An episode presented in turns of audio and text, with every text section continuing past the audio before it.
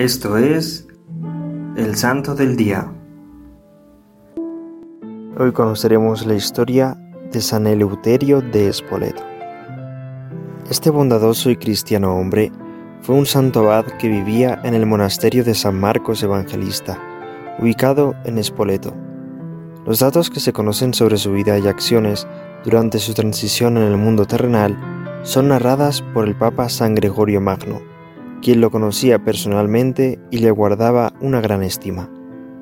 En los diálogos de San Gregorio se menciona varias veces a ese santo varón, el buen padre Eleuterio, y se dan crónicas sobre ciertos milagros obrados por él, según afirman sus monjes. Fue de tanta virtud, dice el pontífice, que con sus oraciones resucitó un muerto, y le atribuye también la curación de una enfermedad que él padecía que si no comía cada instante parecía acabárseme la vida. Bastó que el santo abad le bendijera para que San Gregorio no volviese a sentir los efectos de su mal.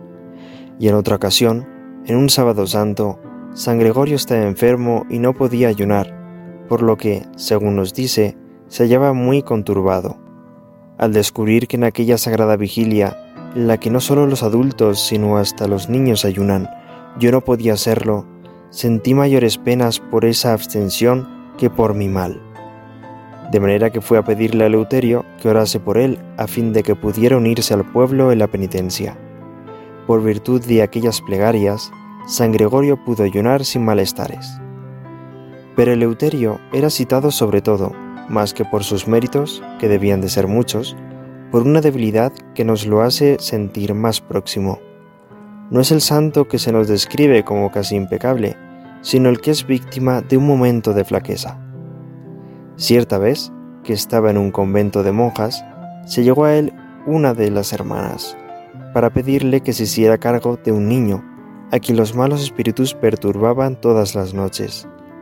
Eleuterio accedió, y durante algún tiempo nada volvió a ocurrirle al niño, de manera que se dijo para sí, el diablo les ha jugado una mala pasada a las hermanas, pero ahora, cuando tiene que vérselas con verdaderos siervos de Dios, no se atreve a molestar al niño. Con una rápida contestación del cielo a aquellos pensamientos vanidosos, el niño sufrió un violento ataque. Eleuterio reconoció su culpa, lloróla amargamente y confesó sus culpables pensamientos a sus hermanos, haciéndoles esta proposición que ninguno de nosotros vuelva a probar bocado hasta que el niño quede desposeído. Todos aceptaron la penitencia y no cesaron de orar hasta que el niño quedó curado.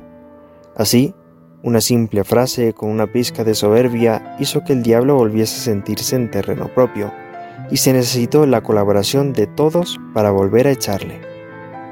San Eleuterio se trasladó a la abadía romana de San Gregorio, donde vivió como simple monje benedictino durante muchos años y ahí murió. Fue muy querido por todos sus conocidos, incluso años después de su muerte. Admiramos en este santo la sencillez y humildad para reconocer sus faltas, y el espíritu de arrepentimiento que lo llevó a hacer penitencia para satisfacer por sus pecados. De esta forma se convirtió en un instrumento eficaz de Dios, por medio del cual obró grandes prodigios y milagros. En este día te invitamos a realizar un buen examen de conciencia e irte a confesar. Y también puedes ofrecer a Dios algún sacrificio para purificar tu alma de los pecados cometidos. Oremos. Tú, Señor, que nos has dado un modelo de perfección evangélica en la vida ejemplar de San Leuterio, abad, concédenos, en medio de los acontecimientos de este mundo, que sepamos adherirnos con todo nuestro corazón a los bienes de tu reino eterno por Jesucristo nuestro Señor. Amén. Servidores Amoris Christi, Movimiento Amoris Mater, haz todo con amor.